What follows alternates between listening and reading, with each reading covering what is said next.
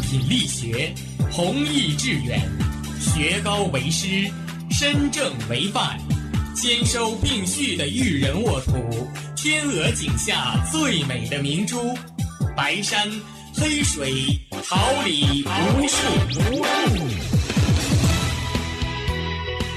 您正在收听的是哈尔滨师范大学广播电台，用声音技术生活。让声音雕刻未来，用声音记录生活，让声音雕刻未来。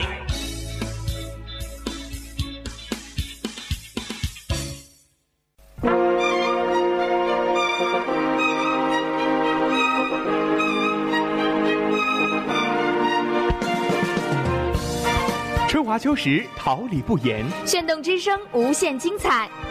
FM 七十六点二。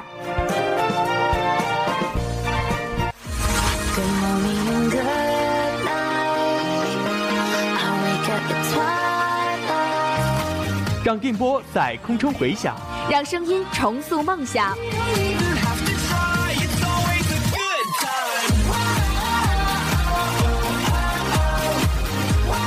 在青春的旅途上，用电波打破沉寂；在年少的岁月里，让声音尘封迷茫。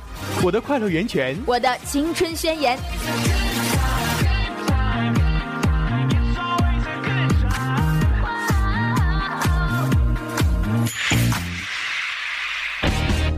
哈尔滨师范大学广播电台，正青春，传递正能量。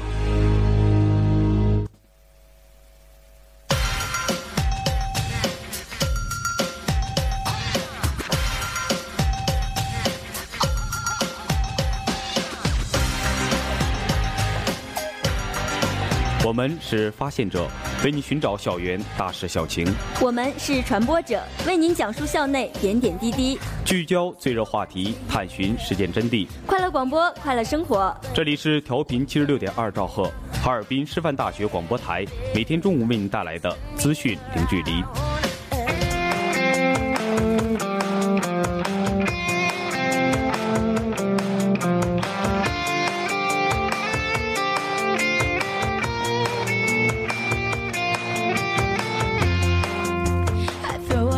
朋友们，大家中午好！今天是二零一四年三月二十六号，星期三，农历的二月二十六。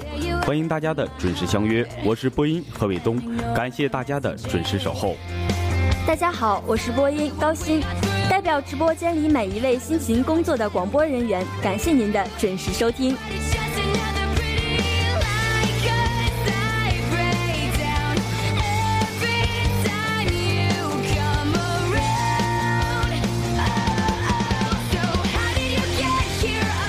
关注新闻，感悟生活，让我们一同了解今天的内容提要。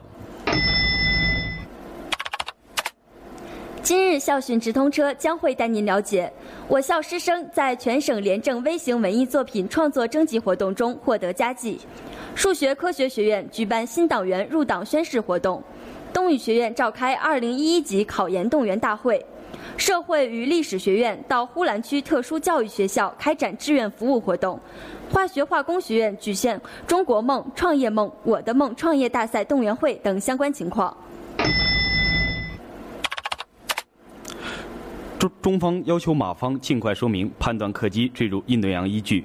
全国一半本科高校将向职教类转型。温家宝致函陕西师大，鼓励开展自由学术讨论。乔布斯惹不起布林称巨霸道不敢从苹果挖人。崔始源亿万继承人对镜卖萌，与阚清子吻戏笑场。宋小宝，我虽然长得不乐观，但内心有自信。小都敏俊现身台北街头，相似度超九成。央视提醒，近期在携程支付交易的用户更换银行卡。山中无老虎，犀利哥乔丹希尔称王。西甲奥斯卡裁判最强戏，专家震惊舒马赫体重锐减，称其超出正常范畴。预知详情，请锁定资讯直通车。今天将为您带来本台记者关于践行和培育社会主义核心价值观对师大学生进行的随机采访。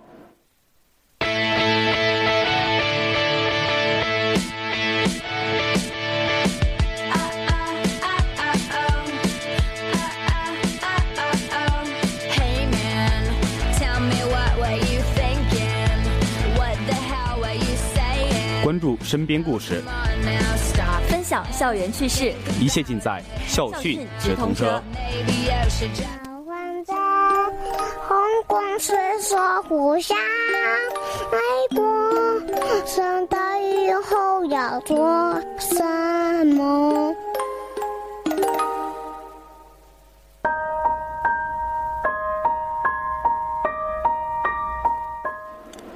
为认真贯彻落实中共中央、国务院和中央纪委关于加强廉政文化建设的部署，推进落实省纪委、省委宣传部等单位联合印发的关于加强廉政文化建设的意见，加速廉政文化创建工程和精品工程建设，我省将集中打造一批主题鲜明、创意新颖、具有时代精神和地方特色的廉政文化优秀作品。二零一二年六月起，省纪委、省委宣传部、省文化厅、省文联联合组织开展了全省廉政微型文艺作品创作征集活动，并于近日对评选结果进行了通报。我校师生在此次征集活动中获得佳绩。在本次活动中，我校传媒学院教师王小敏创造的微电影《纠结的礼金》，音乐学院教师王小玲创造的小品《父老乡亲送礼》，政法学院学生董志敏创造的小品《家长送行记》，分获微电影类、微曲艺类的二等奖和优秀奖。本次征集上来的全部作品将纳入全省廉政文化精品库，成为我省开展廉政文化创作活动的作品源。曾经只愿天马行空，梦想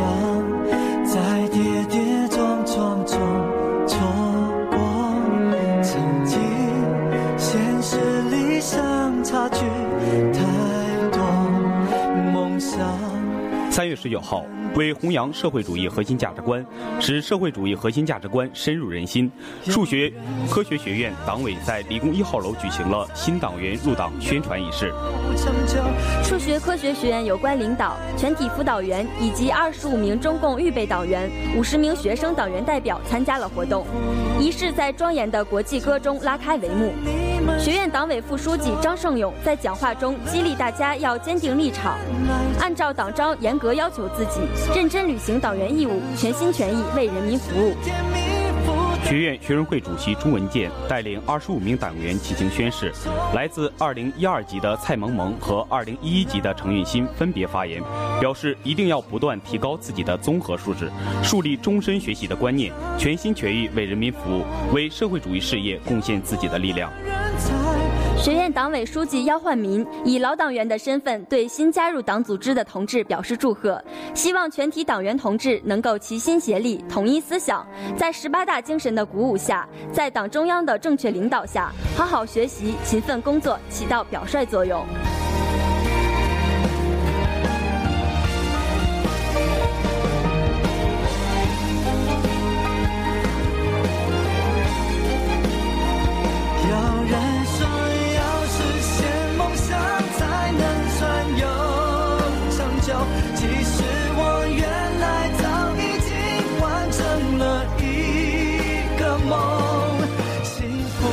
十二号，东语学院召开了二零一一级考研动员大会，各系主任、外语教研室主任、辅导员及二零一一级全体同学参加了考研动员大会。在日语专业考研动员会上，刘宗杰教授鼓励学生跨专业考取英语专业研究生，并对同学们提出的问题进行了细致的回答。赵薇教授从考研的方法、步骤和如何正确对待考研的结果三方面进行了讲解。教授用一个又一个例子对考研进行了剖析，对比了国内大学和日本大学的考研情况，向同学们介绍了学院保送研究生的专业条件等，并对复习考研提出了一些建议。韩语学院专业和阿拉伯语学学院专业也分别由系主任开展了考研动员大会。通过教师的细心讲解，同学们对考研有了进一步的了解，坚定了考研的决心，明确了考研的目标。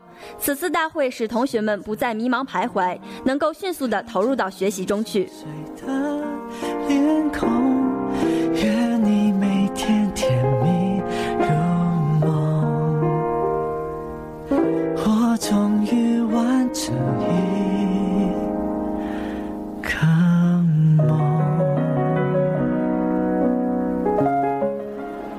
为培育和践行社会主义核心价值观，引导学生继续弘扬雷锋精神，社会与历史学院志愿者们于三月十九号来到哈尔滨市呼兰区特殊教育学校开展志愿服务活动。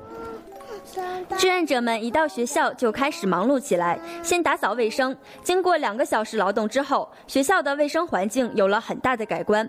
随后，他们跟随特教学校王校长来到教室里，志愿者们陪伴这些孩子一起玩耍，一起聊天。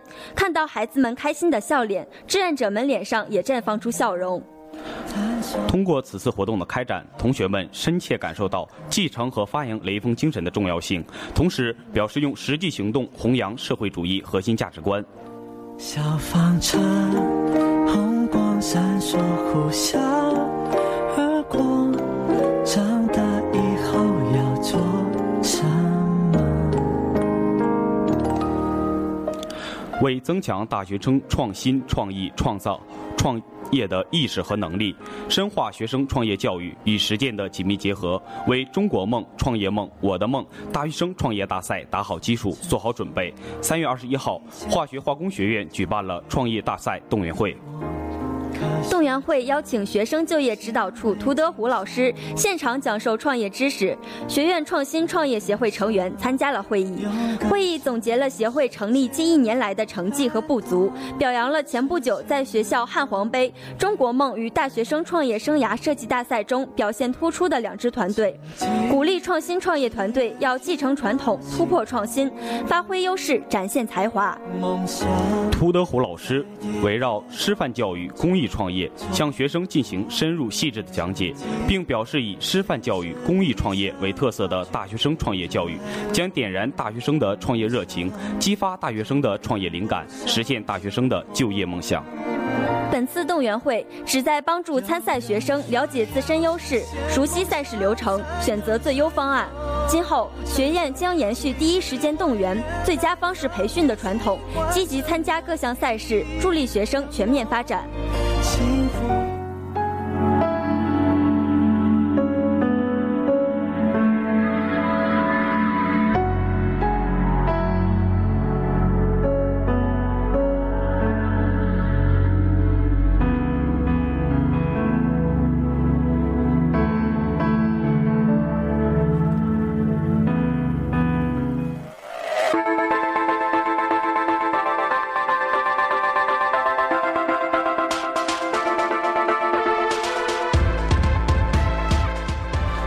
时事动态，关注焦点问题，一切尽在资讯直通车。在红光闪烁，互相爱过。长大以后要做什么？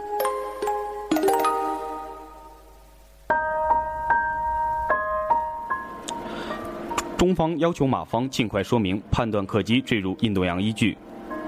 三月二号晚，外交部副部长谢航生奉命紧急约见马来西亚驻华大使萨鲁丁。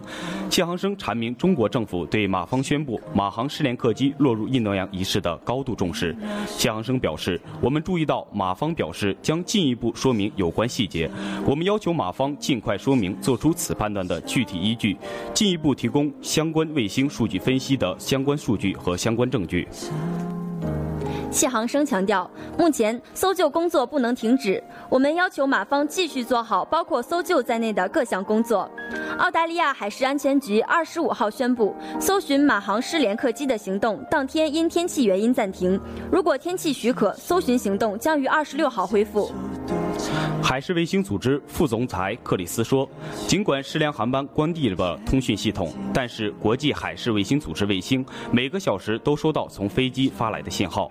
该公司通过数据进行大量的分析，综合了其他飞机的运动等参考因素，才得出最新结果。”法国民航安全调查分析局二十四号发表公报说，目前各方搜寻马航三七零航班的水域面积太大，现阶段进行水下搜寻不可行。公报说，目前拥有的信息使人们能够在南印度洋海面开展搜索，识别发现的碎片，但还不能开展海底搜寻。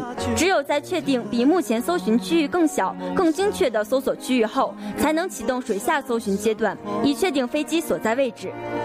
美国国务军发言人玛丽哈夫二十四号表示，对于马来西亚关于马航失联航班终结在印度洋南部的结论，美方目前不能对此加以独立的证实。完成了一个梦，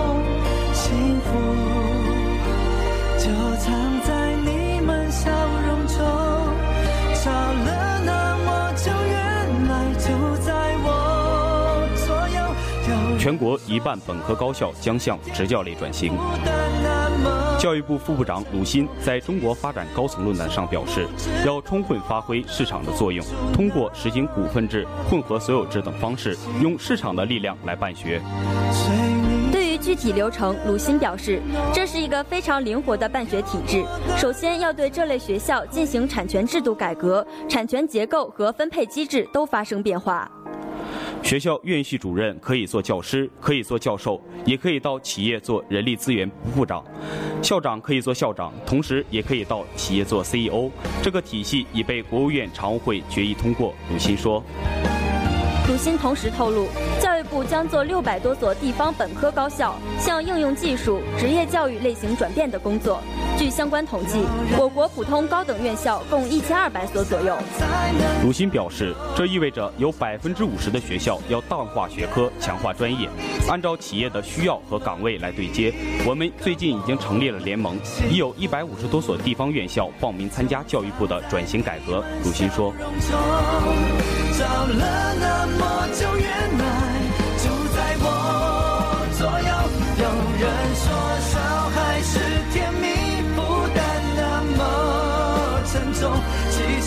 我从不知道我能付出那么温家宝致函陕西师大，鼓励开展自由学术讨论。不是平前总理温家宝退休之后，坚持不公开露脸，但频频写信表明心迹。最近，温总理又致函陕西师范大学，鼓励开展自由的学术讨论。温家宝卸任总理之后，曾经致函香港左派元老吴康民，尽诉心中情，还表示要走好人生最后一段旅程，赤条条来到世上，干干净净离开人间。去年十一月，人民教育出版社受温家宝委托，分别向陕西师范大大学党委书记甘辉、校长房玉赠送了温家宝谈教育。甘辉、房玉致函表示感激之情。前不久收到温家宝总理回信，依然是那工整的毛笔字，落款是二月十八号。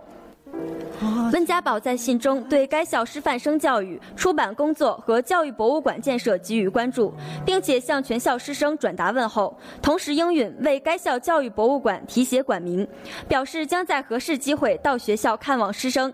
他写道：“教师教学要用情、用心、用功，重启、重思、重能，这样才能培养出学思结合、知行统一的优秀人才。”此次回函，他借对陕西师范出版社的鼓励，在传播自由理念、办好学校出版社很有必要。一个好出版社，它能够介绍政治、经济、文化的最新研究成果和发展趋势，开展自由的学术讨论，传播新思想、新知识，开启教师和学生的心智。我希望学校出版社办出自己的特色和风格。舞台上用歌声让世界，实现愿望，努力追求。曾经只愿天马行空，梦想在跌跌撞撞中错过。曾经乔布斯惹不起，布林称惧怕到不敢从苹果挖人。谷歌于2005年曾经试图将苹果的团员成功的纳入麾下，为当时还处在研发初期的谷歌浏览器招揽人才。这在当时大大激怒了史蒂夫·乔布斯。乔布斯联系谷歌联合创始人谢谢尔盖·布林，以战争口吻表示不满。当乔布斯听到谷歌试图从苹果挖人的消息时，非常生气。他打电话给布林表示不满。布林指出：“我告诉他，我们并没有在研发新浏览器，而且据我所知，我们也非有意招募苹果团队的成员。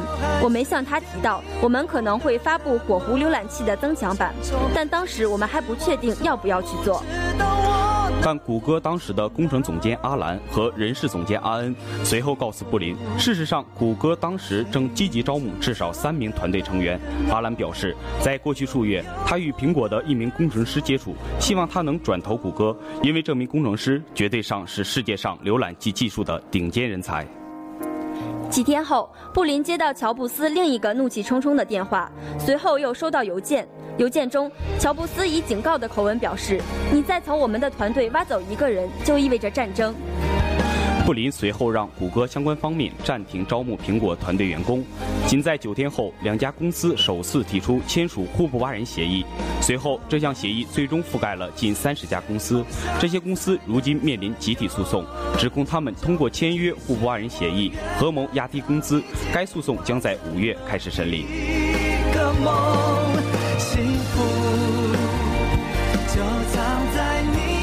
笑容中。找了那么久，原来就在我左右。有人说小孩是甜蜜，负担那么沉重。其实我从不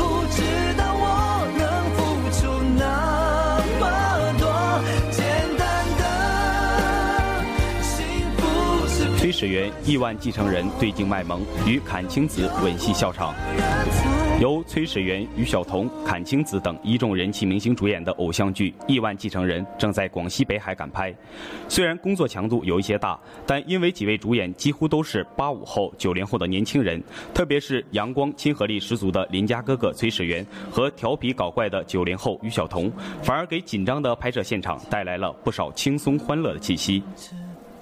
崔始源与阚清子在海边有一段浪漫戏份的拍摄。虽然两人不同国籍，但一段时间的拍摄相处已经让两个人成为好朋友。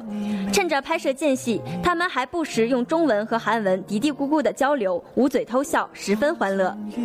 不过，真正工作时，两人也十分敬业。当天吻戏开本前，崔始源和阚清子各自在岸边安静地背着台词。不过，刚拍完第一条，崔始源就用手比划着阚清子，嘴有味道，又好笑又好笑的。阚清子一下把他推开，崔始源见势忙补救，开玩笑了，两人都笑场中断。虽然偶尔使坏，但大部分时间崔始源还是十分邻家哥哥的模样。格子衬衫、牛仔裤与帆布鞋的装扮让他显得亲和力十足，还不时为了照顾到阚清子的身高而岔开腿迁就她，被大赞贴心。当发现记者的镜头在拍他时，他还不忘电力十足的对准镜头卖萌，凸显十足的阳光男孩气质。星空音乐家，美妙旋律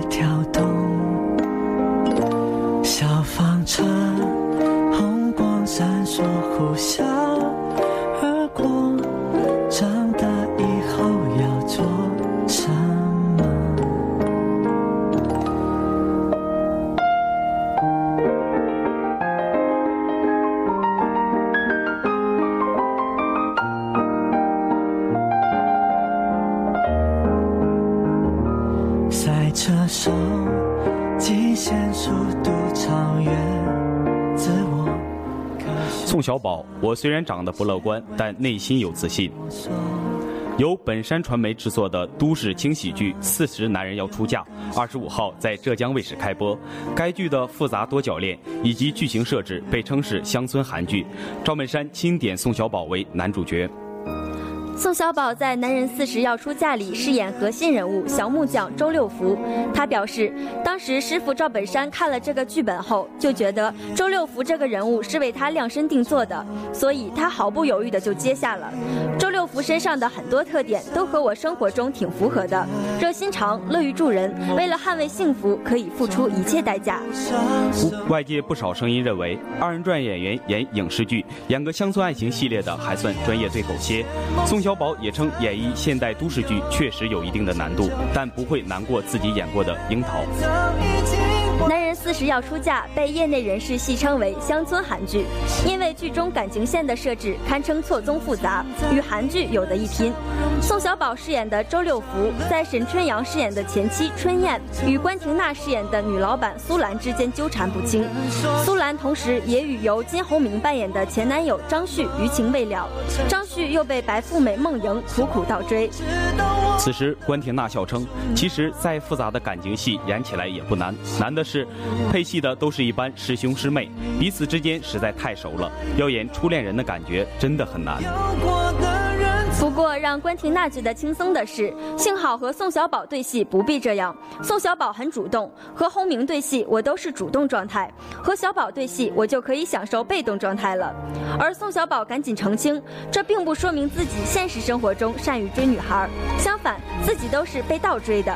他说：“我虽然长得不乐观，但内心是有自信的。”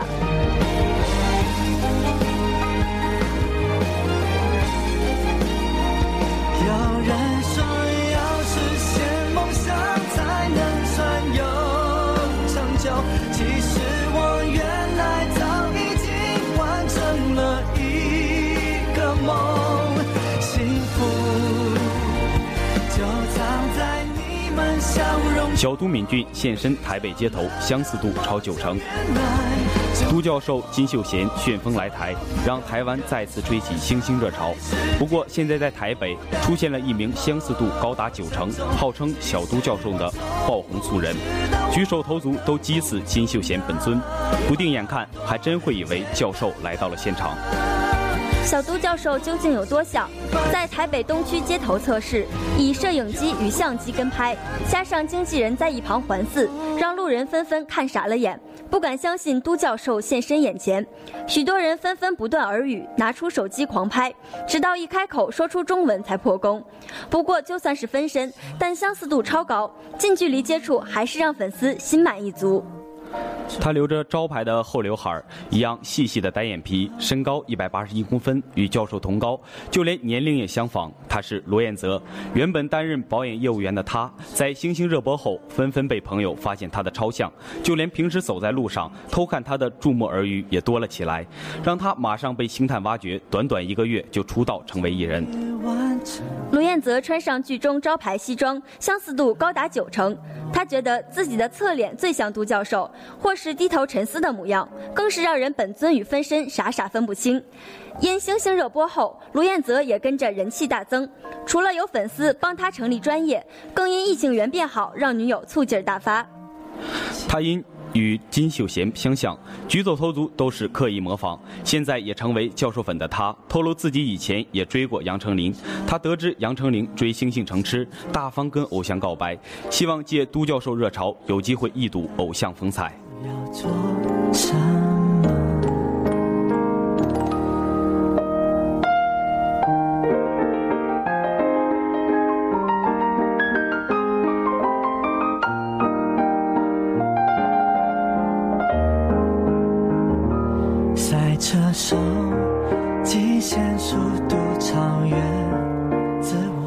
央视提醒近期在携程支付交易的用户更换银行卡。昨日，央视在《朝闻天下》中提醒近期在携程有过支付交易的用户，最好联系发卡银行，卡可以能被盗了。部分银行可以免费换卡，而收集携程换卡通知的用户需要尽快换卡。三月二十二号，乌云其官网上公布了一条网络安全漏洞信息，指出携程安全支付日志可便利下载，导致大量用户银行卡信息泄露，包含持卡人姓名、身份证、银行卡号等，并称已将细节通知厂商，并且等待厂商处理中。随后，携程回应称，在技术调试过程中出现了漏洞，已经修复。除了漏洞发现人做了少量的测试下载，并已全部删除外，没有出现恶意下载有关数据的情况。用户在携程的交易仍旧是安全的，用户的信息安全没有受到影响。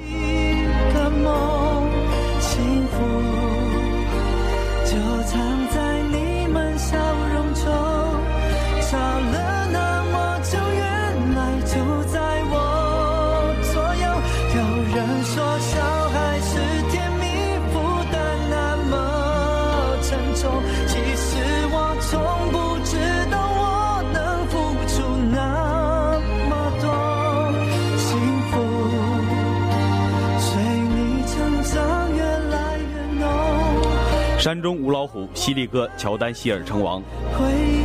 科比高挂免战牌，季后赛季早早出局。现在的湖人已经成为 NBA 名副其实的鱼腩部队。不过，身处洛杉矶，总会有更多机会成为头条人物。乔丹希尔在阴差阳错之下，就成为二十四号湖人比赛的焦点明星。被中国球迷戏称为“犀利哥”的蓝领球员，在二十四号拿下全场最高的二十八分和十三个篮板球，帮助湖人以一百零三比九十四拿下了魔术队。希尔是二零零九年八号秀，但是进入联盟之后并没有成为球星，场均八点五分和七个篮板球，拿着三百五十六万美元的年薪，希尔就是一名 NBA 的标准蓝领球员。不过屌丝也有逆袭时，本赛季由于科比早早。赛季报销，湖人队员百花争艳，都想为球队的胜利做点贡献，而希尔无疑是那场比赛绽放的最为灿烂的一朵。坐镇主场对战奥兰多魔术，比赛十分焦灼，直到最后时刻才分出胜负。最终，凭借希尔和尼克杨的出色发挥，湖人结束了自己的四连败，并送给对手魔术九连败。希尔得到二十八分，力压尼克杨，成为本场得分王，这真是让人大跌眼镜了。二十八分刷新了希尔的生涯得分纪录。值得一提的是，希尔昨天的大爆发多少与湖人队内线重臣加索尔因病缺阵有关。比赛上半场，加索尔出现头晕的感觉，他回到更衣室后，甚至有了呕吐的反应。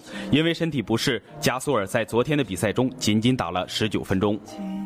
赛后，湖人主帅德安东尼透露，加索尔已经接受了静脉注射来缓解晕眩的症状。他还表示，如果加索尔设法在昨天和尼克斯队的比赛中上场，那他可能会让卡曼首发。太空人探索浩瀚无垠星空，音乐家美妙旋律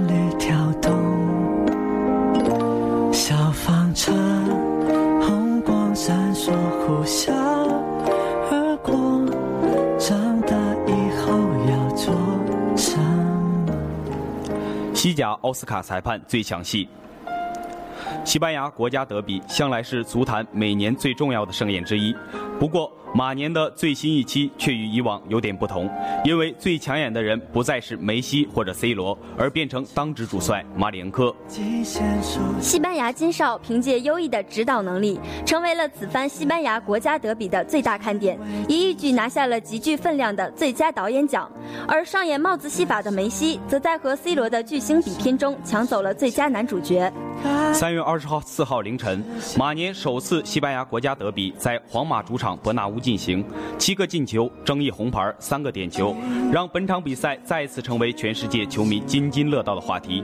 最终，皇马主场三比四不敌巴萨，遗憾的输掉了比赛。而银河战舰在西甲积分榜上领领先优势也缩小到了一分。七个进球中有三个点球，从单纯的数据上就能看出马里恩科是比赛的主角。还有拉莫斯的红牌完全让人看不懂，而主裁马里恩科毫无疑问的成为了国国家德比的导演。而在皇马巴萨一百一十二年的交战历史中，一场比赛出现三个点球的情况也极为罕见。上演帽子戏法的梅西当仁不让的成为这场国家德比的主角。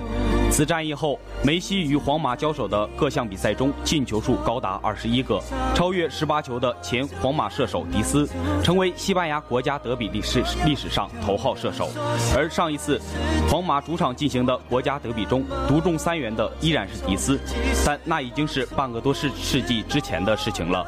皇马主帅安切洛蒂赛后坦言，拿梅西确实没有任何办法。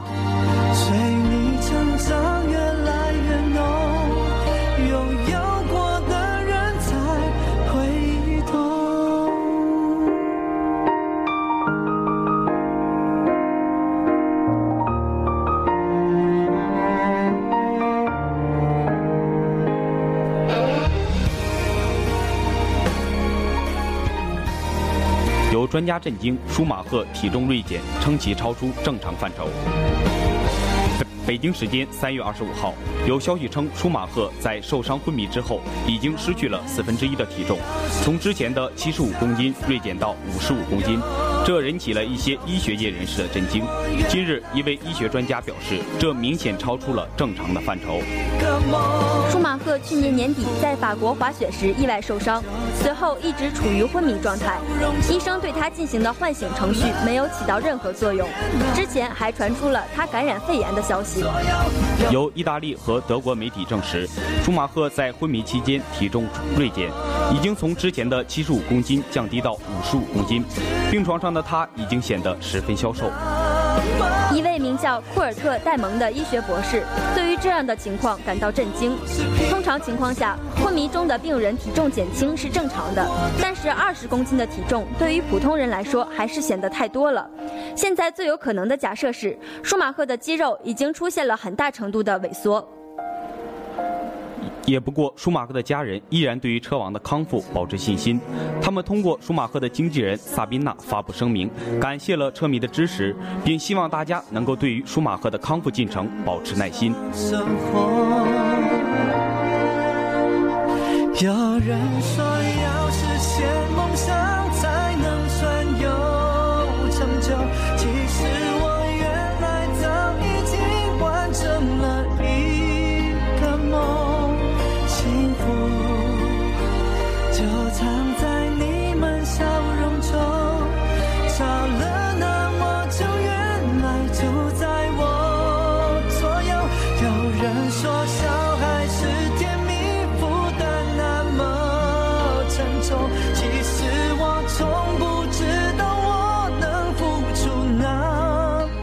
为了了解践行、培育和社会主义核心价值观活动在我校的开展情况，本台记者对师大学生进行了随机采访。下面请听本台记者发回的报道。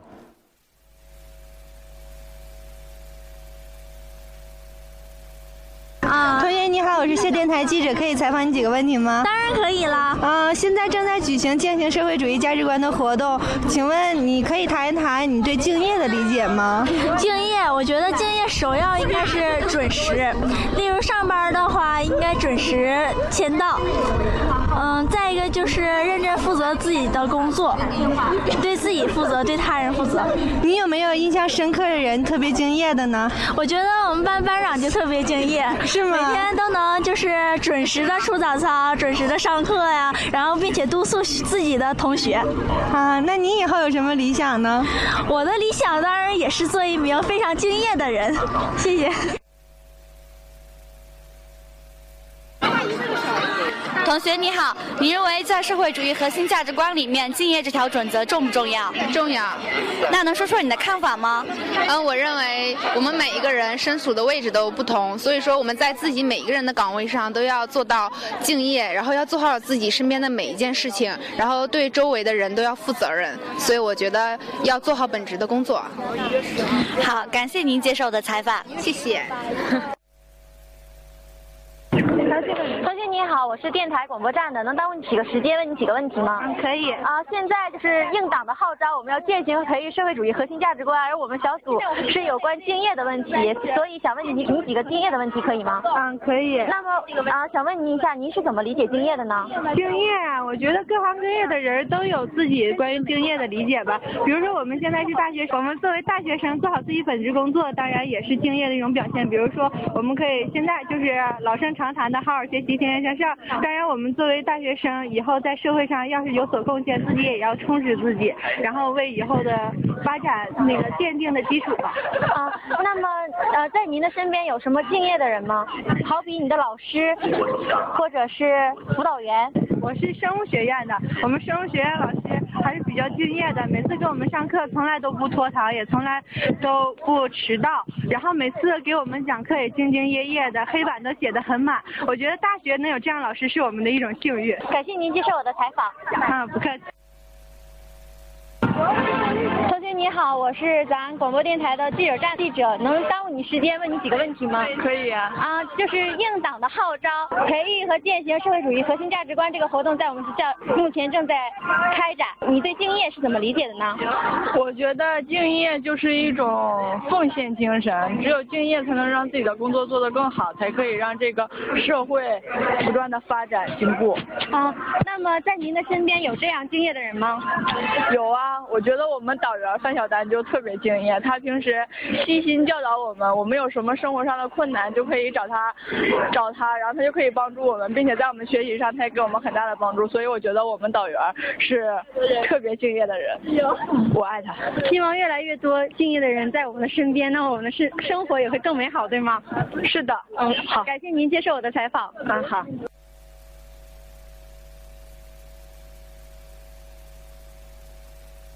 同学你好，可以问你几个问题吗？可以。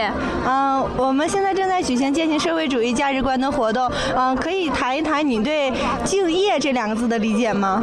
我觉得敬业呀，就是应该做好自己本身的工作，然后，嗯，不应该就是在做好自己工作同时，也应该帮助别人去完成他们的工作，因为这样我们大家不都敬业了吗？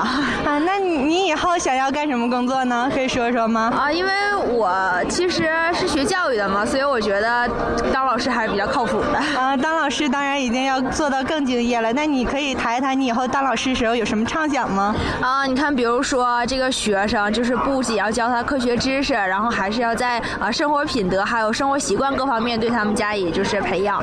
啊，然后我觉得其实一个老师的职责挺多的，就是啊把自己的课教好的同时，还要加强对跟同学的沟通，跟同学家长的沟通。啊，然后啊还要做好各方面的工作，然后当然还有和上级领导和同事的沟通了。我觉得敬业就是应该把自己的活就是活都做好，然后不要去干涉别人的。当然，如果呃别人找你帮忙的时候，你可以去帮助他一下，但是不要多管闲事儿，因为这样有的时候会招人烦的。啊，好，谢谢你接受采访，也祝你实现你的理想。啊，谢谢你。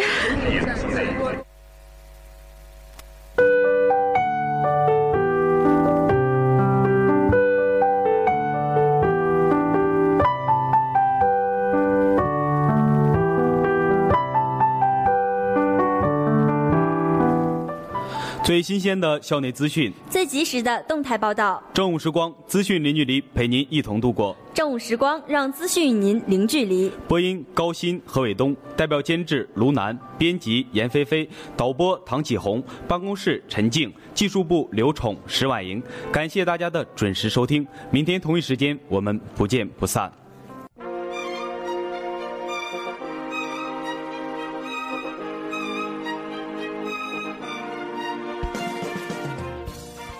春华秋实，桃李不言。炫动之声，无限精彩。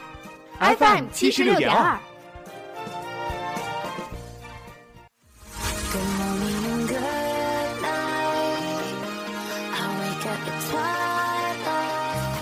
让电波在空中回响，让声音重塑梦想。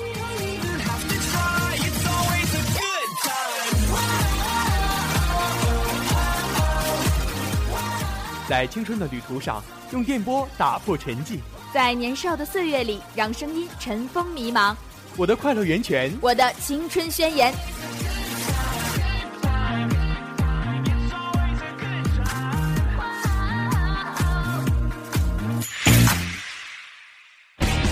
哈尔滨师范大学广播电台，正青春，传递正能量。